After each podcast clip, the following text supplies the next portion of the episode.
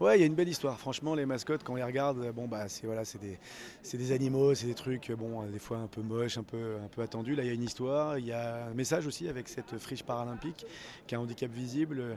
Il y a un vrai enjeu d'identification. Et puis, la révolution par le sport, nous, en tout cas, la commission des athlètes, ça nous a embarqué direct comme concept. Pour les mômes, surtout, c'est une belle image de voir cette euh, friche paralympique avec sa lame en, en guise de jambe. Bah, ça va enfin permettre aux enfants et d'ailleurs aux adultes en situation de handicap de pouvoir s'identifier. On est une minorité invisible et bah là, le fait de rendre visible l'invisible, bah ça fonctionne bien.